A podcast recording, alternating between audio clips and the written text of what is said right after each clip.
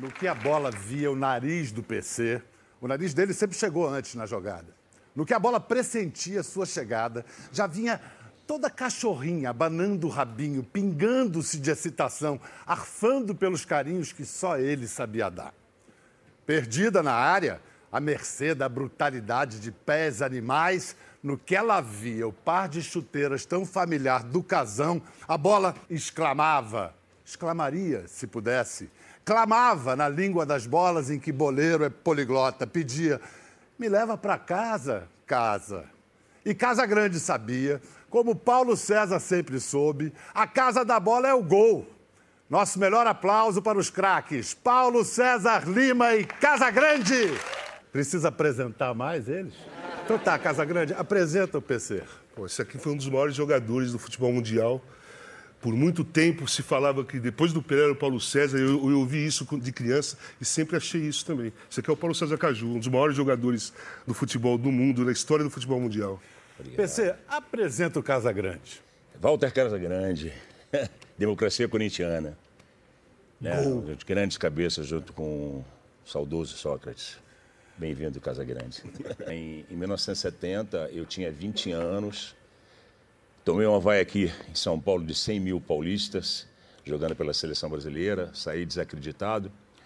E no, no segundo jogo da seleção brasileira, nós ganhamos da, da Tchecoslováquia, que era Copa campeão, de 70, Copa de 70, México. campeã europeia. E depois, segundo jogo, atual, os atuais campeões do mundo, que era a Inglaterra, com Bob Charlton, Banks, melhor time inglês, melhor time do mundo. E eu fui escalado para jogar contra a Inglaterra, né? O jogo mais difícil. E os ingleses, Os, os então, dizer, então campeões do mundo. campeões do os ingleses, mundo, então. né? E os ingleses não me conheciam, né? Então, se eu não tivesse quer dizer, eu me preparado após aquelas vaias que eu tomei aqui, só que eu jogava num time que era uma seleção, que tinha Rogério, Gerson, Roberto Miranda, Jairzinho, Leônidas, Manga. Taticamente era a base da. Então, aí quando eu cheguei contra a Inglaterra, né, é como se eu estivesse treinando, honestamente, no, sem, tipo, demagogia.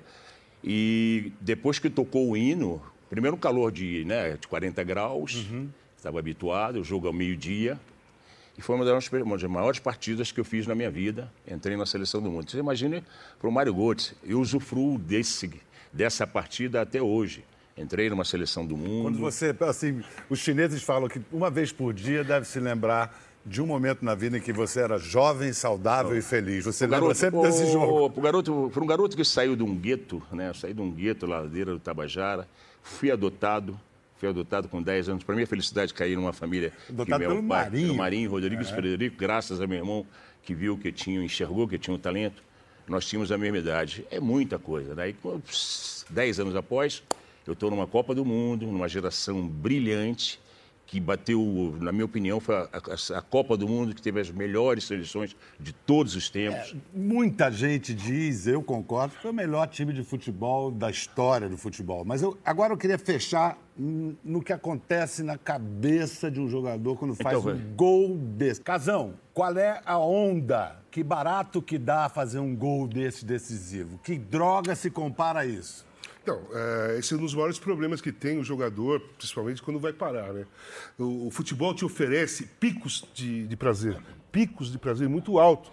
Esse gol, o Ronaldo fazendo dois gols na final da Copa da contra a Alemanha, lá no, Japão e Coreia, fazendo dois gols, o pico de, de- de emoção e de prazer que ele, que, ele, que ele recebe naquele momento é muito grande. E depois ele baixa. Né? E a vida, na realidade, a vida te oferece prazeres, prazeres medianos, que você tem que se acostumar com aquilo. E o jogador de futebol sente essa dificuldade, porque quando ele para, ele busca alguns picos de prazer que o futebol ofereceu para ele. E a vida, ela não, te, ela não te dá isso. E você fica com um vazio dentro. Muita gente é, é, fica desequilibrada emocionalmente, vai para o álcool, é, vai para a droga, como foi o meu caso. Você procura algumas coisas que, que te leve aquele prazer, aquele pico de prazer, porque você está acostumado com aquilo. Então, você, para você se habituar àquele tipo de coisa, é, você tem que encontrar outras coisas que te dão prazer, mas não esperando aquele mesmo pico. É desse assunto que eu queria tratar com vocês dois, porque eu acho que os dois têm esse depoimento para dar. O Falcão, outro cracaço, Paulo, Paulo Roberto Falcão, disse: jogador de futebol morre duas vezes, quando pendura chuteiras e quando morre mesmo. Vocês quase vocês emendaram uma na outra, né? É, eu, eu, pela, minha, pela minha experiência, eu te falei que a, eu nunca bebi, nunca fumei durante a minha carreira, né? Sempre eu mantive equilíbrio por causa do, do meu pai, uhum. que ficou vivo até o, o, final da minha carreira. Aí, quando eu fui, quando eu fui transferido para o futebol francês, né, em 74, para o Olympique de Marseille. Aí, logicamente, eu era campeão do mundo, primeiro brasileiro campeão do mundo a jogar na França. Messier Paul César, venerado. Aí, Daniel Esther, fundador do Paris Saint-Germain, tornou-se um grande amigo meu, Noah. E eu fui morar na França, né? Daniel era presidente do, do Racing Strasbourg. E durante do 18 anos, tínhamos no período de verão, junho, julho e agosto, eu já tinha parado de jogar com 36 anos. Então, eu estava praticamente morando lá. E o verão, você sabe, né, que você foi correspondente na Europa, né, em Saint-Tropez. E Marcelo, então? Não, não, em Saint-Tropez. Ah, você está em La Nuit Blanche. Um pouco pior, da... La Nuit Blanche. Noite Branca.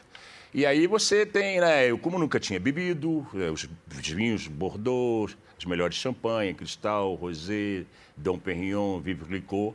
Numa das festas no Biblos, né, no Hotel Biblos, na boate, o discotekário que ia viva teu Jack, pô, canta uma música do, do Gilberto Gil, eu tenho um disco do Gilberto Gil, depois apareceu o Branco e eu experimentei. Aí gostei.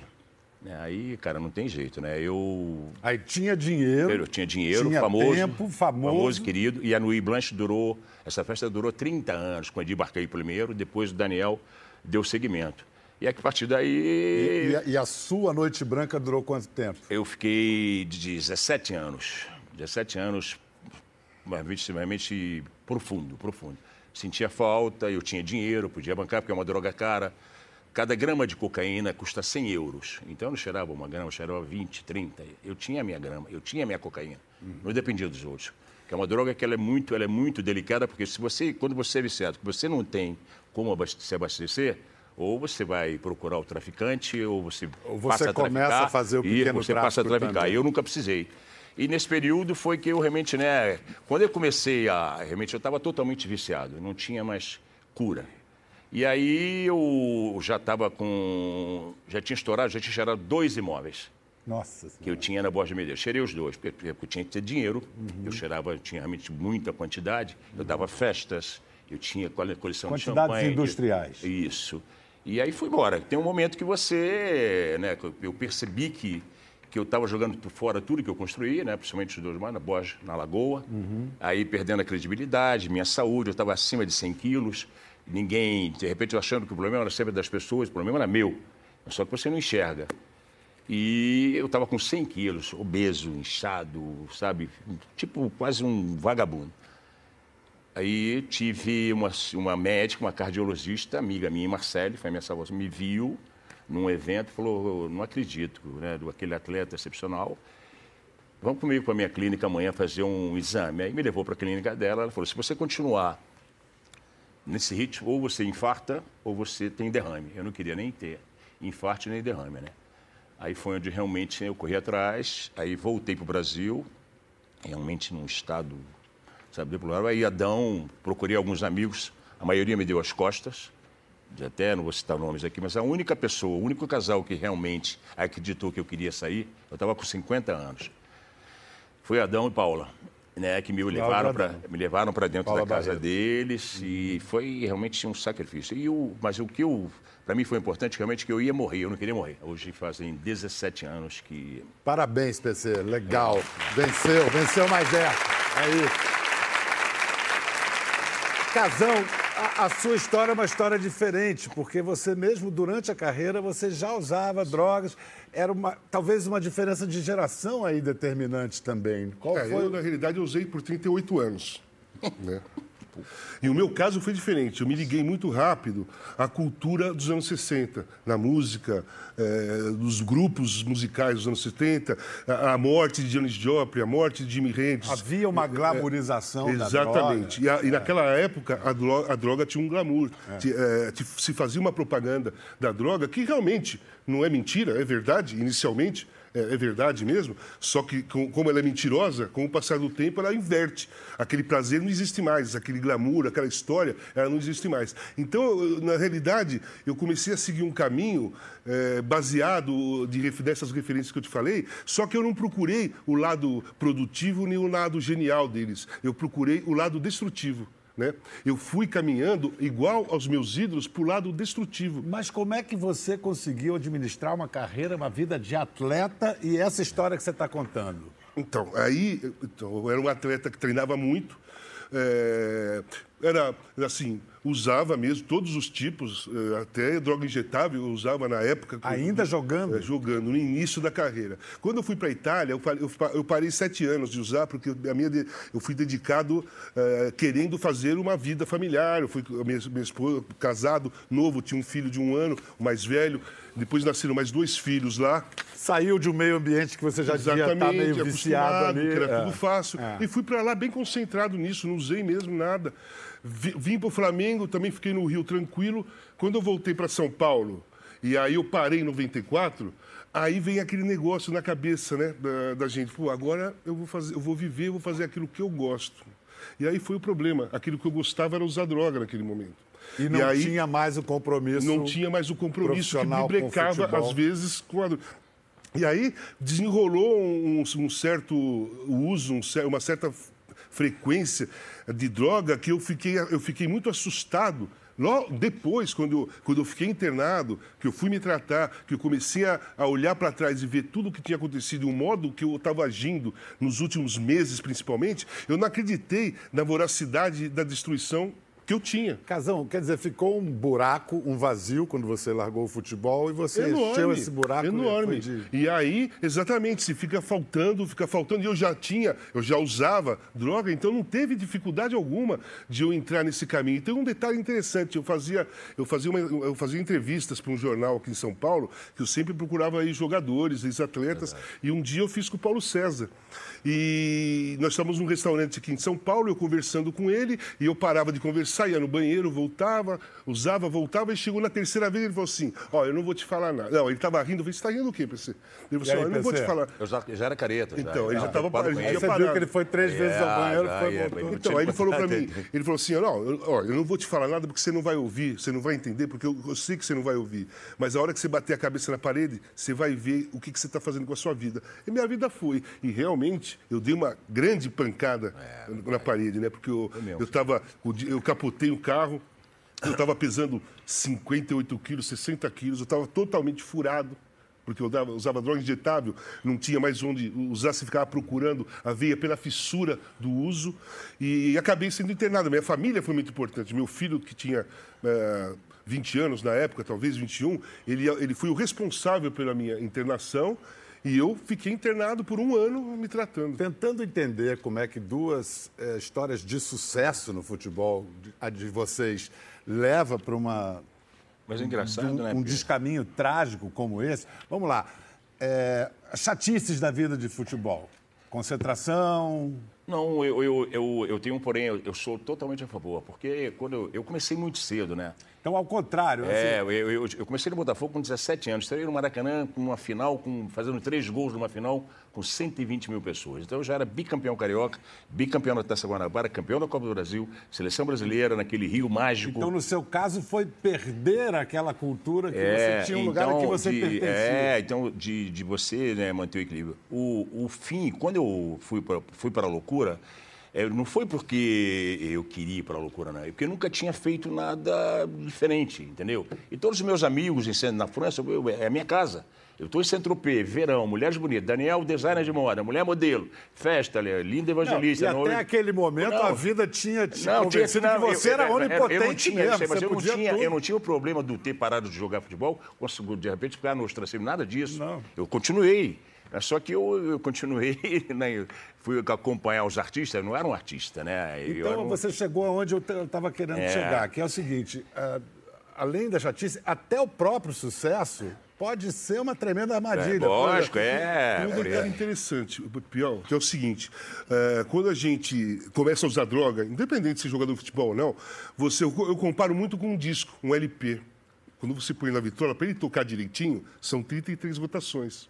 E a gente coloca a nossa vida em 45 rotações.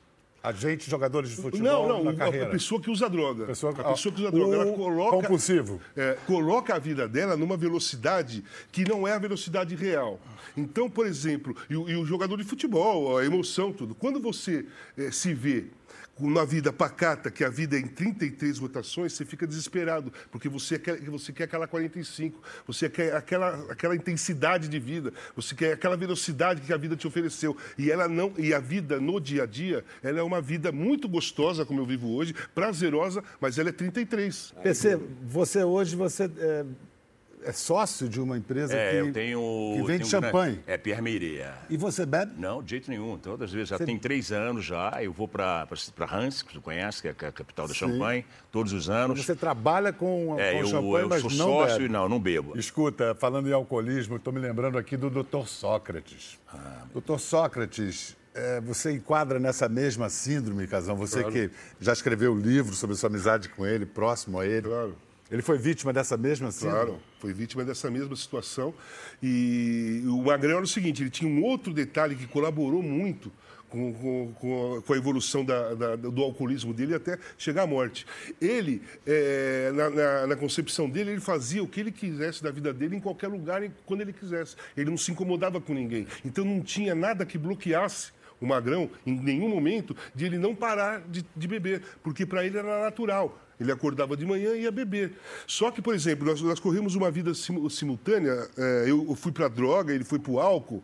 E quando, quando eu aprendi tudo o que eu sei hoje, e vou aprendendo cada dia mais, sobre dependência química, sobre tratamentos e tudo mais, quando eu estava é, começando a, a, ter um entendimento, quando começando a me virar na vida, é, for, é, fora a minha dependência, eu, eu, eu encontrei o Magrão já morrendo. Né?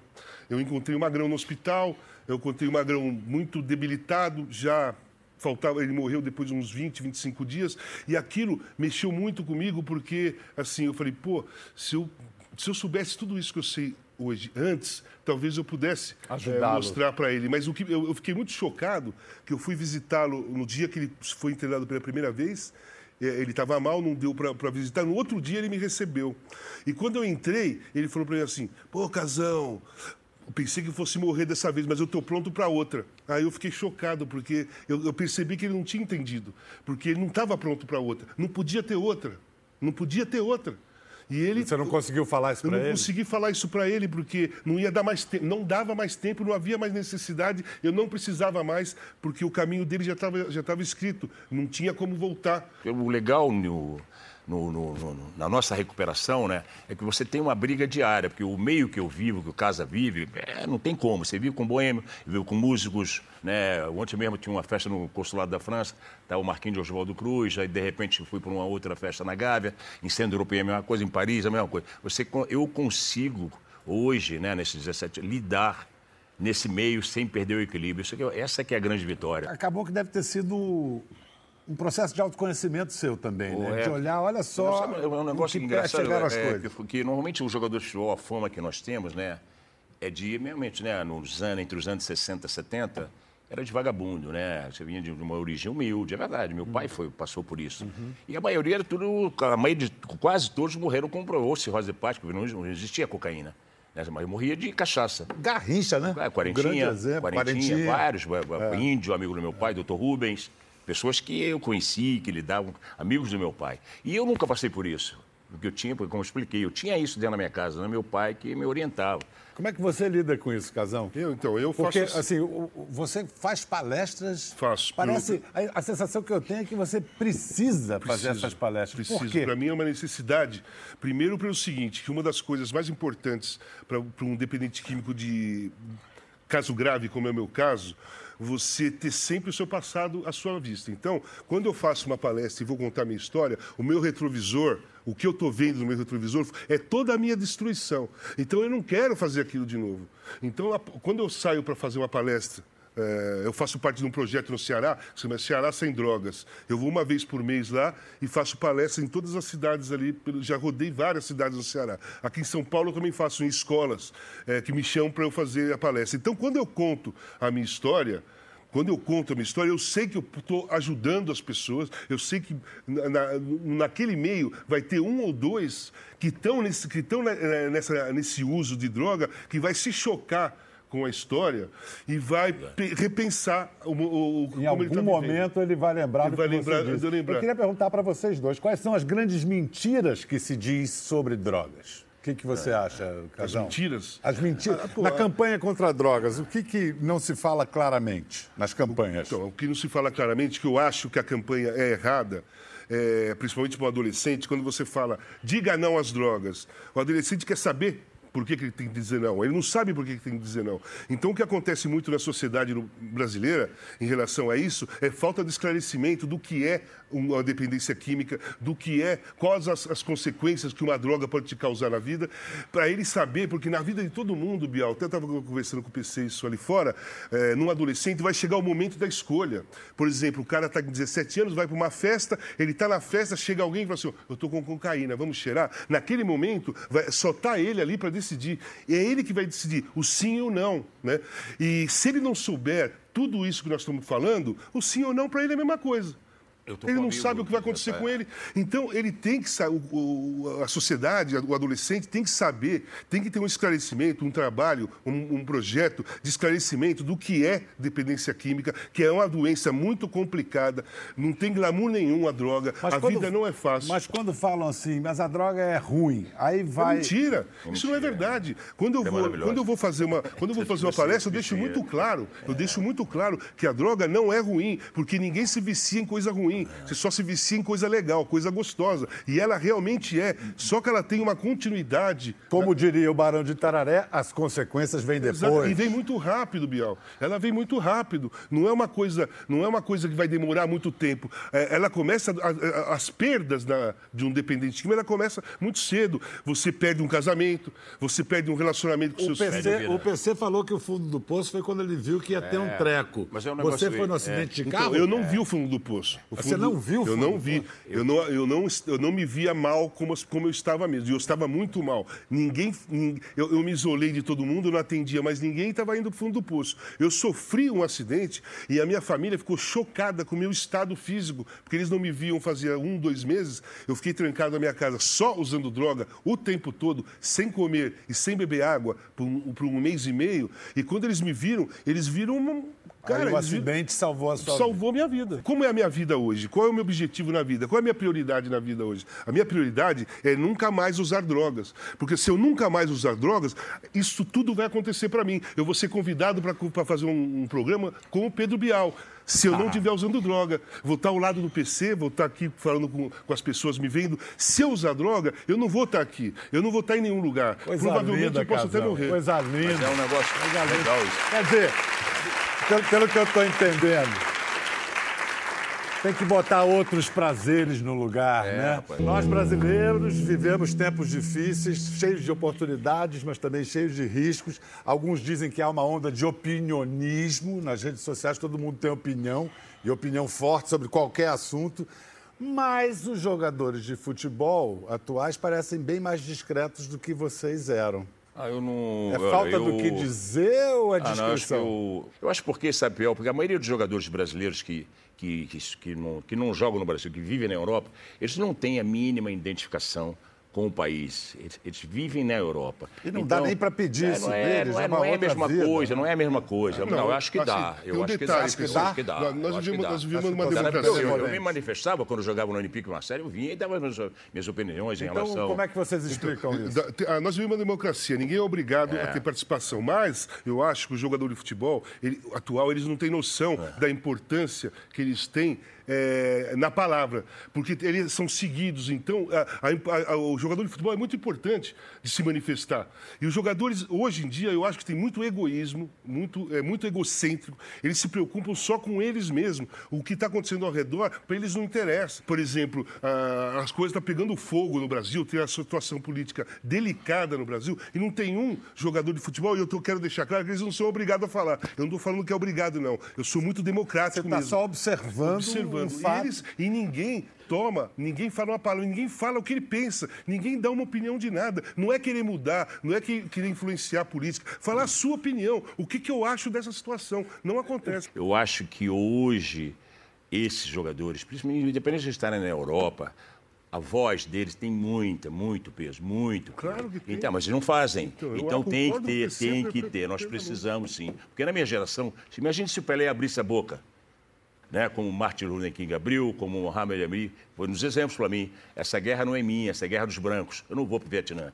Ele tinha 20 anos também, perdeu o título do mundo, ficou quatro anos sem lutar. Vem cá, não ficou nada da democracia corintiana? Que chegou, você vê algum legado visível Nada, hoje? zero. Não ficou nada.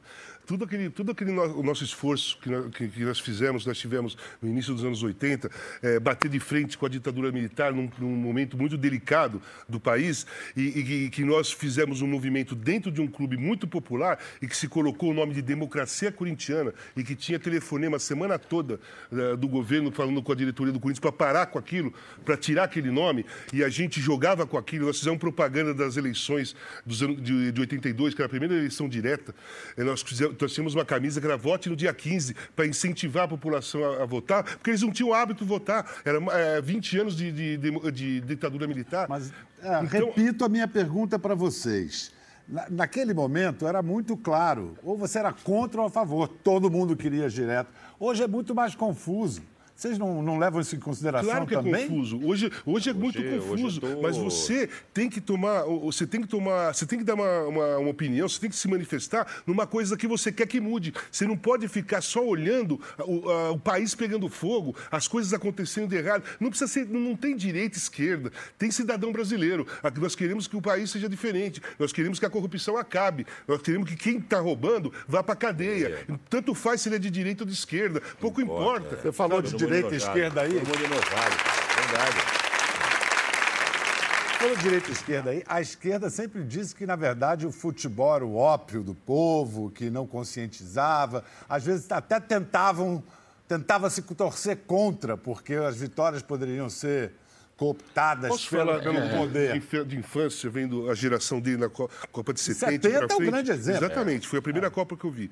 Eu acho assim que o futebol foi muito usado durante a ditadura militar para esconder tudo o que estava se acontecendo. O, o povo brasileiro é muito festivo e ele é muito ligado ao futebol, principalmente naquela época. Era muito mais próximo, tinha muito mais identificação. A Copa de 70, aquela seleção maravilhosa que ele participou, com todos os jogadores excepcionais, uma das melhores, ou talvez a melhor seleção de todos os tempos, ganhando ganhando aquela, aquela Copa. E nós ficamos em festa por quatro anos. O Brasil ficou em festa por quatro anos e as coisas estavam acontecendo. É, gente sendo é, torturada, gente sendo morta, gente sendo presa, é, um, um, absurdo de violência e o povo brasileiro festivo porque o futebol. Você faz mas isso aí, assim, isso aí foi usado. Você faz uma relação de causa-consequência? Claro assim? que eu faço. Faço então, sim. por exemplo, se, se a gente tivesse vencido a Copa de 14, a Dilma não teria caído? O, o, o Bial é o seguinte, desgraçada é, eu, eu acho o seguinte, Bial... eu acho assim, eu acho que o futebol brasileiro naquela época é, o que o povo mais gostava era o futebol e as vitórias, infelizmente, as vitórias elas ficavam, elas encobriam o que a, o que a ditadura militar estava fazendo, encobriu por muito tempo. Então foi usado, mas não é responsável, não dava para torcer contra. Quem ia torcer contra o Paulo César, o Pelé, impossível, era impossível. impossível. Por que, que você não foi à Copa de então, 78? Então, isso era o Almirante, é, Almirante Heleno Nunes presidente, presidente da, da, Confederação Brasileira de, Esportes. Aí teve um, um, um pré-olímpico né, em, na Colômbia, se não me engano, e ele viajou com a gente. Aí, questão da premiação, questão de, de, de passaria um mês treinando na Colômbia para disputar esse pré-olímpico. E eu tive um desentendimento com ele na, na, na ele botando a gente de cima assim, né, embaixo. Aí eu falei, oh, primeiro que eu não sou soldado, né, você não entende porra nenhuma de futebol, entendeu? Eu não estou aqui para ouvir desaforo de ninguém. E foi o que aconteceu. Ele falou: você não, joga, não vai jogar nunca mais na seleção brasileira. Enquanto eu for presidente da Confederação Brasileira de Esporte, eu falei: é ruim eu não jogar na seleção brasileira. Aí terminou a reunião, isso era, foi no mês de dezembro, nós ganhamos da seleção peruana de 1 a 0, isso em Bogotá, em Cali. Depois ganhamos da Bolívia de 8 a 0. Na volta, a convocação saiu no mês de dezembro e me tirou da seleção. Agora, eu não esqueci, não, aquilo que eu falei no, no intervalo, antes do intervalo. É, Casão, qual seria a primeira coisa que você diria para agir na Cracolândia? O que fazer? O que fazer? Ali tem o seguinte: primeiro que tinha, tinha que se tomar uma atitude para acabar com aquilo, mas eu não concordei do modo que foi. Para mim, ficou parecendo um extermínio. Você não pode chegar num lugar que tem eh, doentes, dependentes de química, que estão jogados ali, estão até passando mal, gente que precisa de ajuda, com um trator e polícia, derrubando prédio em cima da cabeça dos caras. Eu não concordo com esse tipo de ação. Eu acho que chegar de uma maneira tinha que chegar uma maneira, é, se levar a saúde pública, ajuda da saúde pública, com ambulância, é, polícia também para pegar os traficantes, como foi feito a, pelo a, a, processo da prefeitura. Mas aquelas pessoas que estavam ali, elas, precisam de, elas precisavam ser acolhidas, elas precisavam de, de, de apoio. É, dependente químico não é bandido, não é marginal, que muita gente da sociedade pensa. Aquilo ali é uma doença. Que de... Tem que ser feito. Que ser feito. Aquilo Mas... ali é uma doença, Biel. Os caras não estão ali porque eles querem. Eles estão ali porque eles não conseguem sair dali, porque eles são viciados na pedra do crack, então eles não conseguem fazer outra coisa. Se, puder, se eles pudessem fazer uma escolha, se eles pudessem fazer uma escolha, com certeza a escolha deles não seria ficar ali, seria estar em outro lugar. E é isso que eu gostaria de mostrar para eles. Eu acho que isso que deveria ser mostrado para eles. Mostrar para eles que existe uma, uma, uma, luz no fundo do túnel, porque muitos lá pensam que a vida deles é assim. A cabeça, eu sou assim mesmo, nunca mais eu vou mudar. Pô, você não vai mudar sim, porque pode mudar. Eu mudei, o PC mudou, tantas outras pessoas mudaram. Tem condições de fazer isso, só que você tem que mostrar carinho para isso. Você tem que ser com carinho, tem que ser com respeito. Você tem que mostrar que a vida pode ser diferente, entendeu? Não quebrando prédio em cima da cabeça dos caras. Muito obrigado, Casão. Muito obrigado, PC. Eu acho que sim, que a gente tem que ter é, cuidado para não botar uma coisa no lugar da outra, mas vocês, com o futebol, o futebol com a sua alegria, com a sua beleza, alimenta o espírito do brasileiro também para lutar pelas boas causas. Por exemplo, uma pergunta muito política para concluir: nós vamos ganhar a Copa da Rússia? Olha, você não vai ficar chateado comigo. Eu não torço pela seleção brasileira faz anos, viu? Mas está jogando um bolão, não, PC. Me desculpe, é questão de opinião, é questão de gosto. Eu acho que a seleção brasileira, acho que a seleção brasileira perdeu a magia. Nós estamos jogando num esquema, esse 4-4-2, com dois definidores, faz 25 anos. Fora, né, que a gente perdeu o toque, o swing, o drible. Essa é a minha opinião. Ah, então você vai torcer para a França, mas você não, vai não torcer torcendo pela França, não. Eu gostaria que o futebol brasileiro né, mexesse de novo comigo, com vários Casão, brasileiros. Me dê, me dê motivos, me dê motivos, eu, eu acho que a seleção brasileira hoje está jogando um futebol muito bom. Eu confio no trabalho do Tite. Eu acho que a seleção brasileira hoje ela joga melhor que todas as outras. Pode ser que a Alemanha bata de frente no, no, nesse momento. É claro que eu concordo com ele que falta magia. Mas falta magia porque não tem mais o Paulo César Caju, não tem o Pelé, não tem o Rivelino, não tem o Zico, não tem Sócrates, não tem Falcão. Isso não existe mais mesmo. A gente não pode exigir que esses jogadores de hoje façam e tenham o mesmo talento que eles, que eles tiveram. Então eu olho hoje a realidade. E para a realidade, para a nossa realidade, o que está acontecendo hoje hoje, eu gosto da seleção brasileira. Eu não gosto do futebol do Brasil. O futebol, no, o futebol no Brasil é, é muito desagradável. A seleção Posso brasileira. só mais um, Udinho? A, a, seleção brasileira joga diferente do futebol do Brasil. Não, não termina o programa, seguinte, não. Não termina, fazer... não. Pelo amor de Deus. Pô. Termina, vai. Então, Fala, PC. Tira, tira da Argentina Messi, Agüero e Di Maria. Vira um time normal. Tira do Brasil Marcelo, é, o Gabriel Jesus e Neymar. Neymar. E um pouco agora vira um time normal. Você vai no Uruguai, tira Cavani, Cavani Soares e o goleiro Musleira. Vira um time normal. Mas porque olha só, mais. a gente, você fica aí em casa que a gente vai continuar a nossa resenha aqui. Valeu, obrigado, até a próxima. Vai, continua, continua.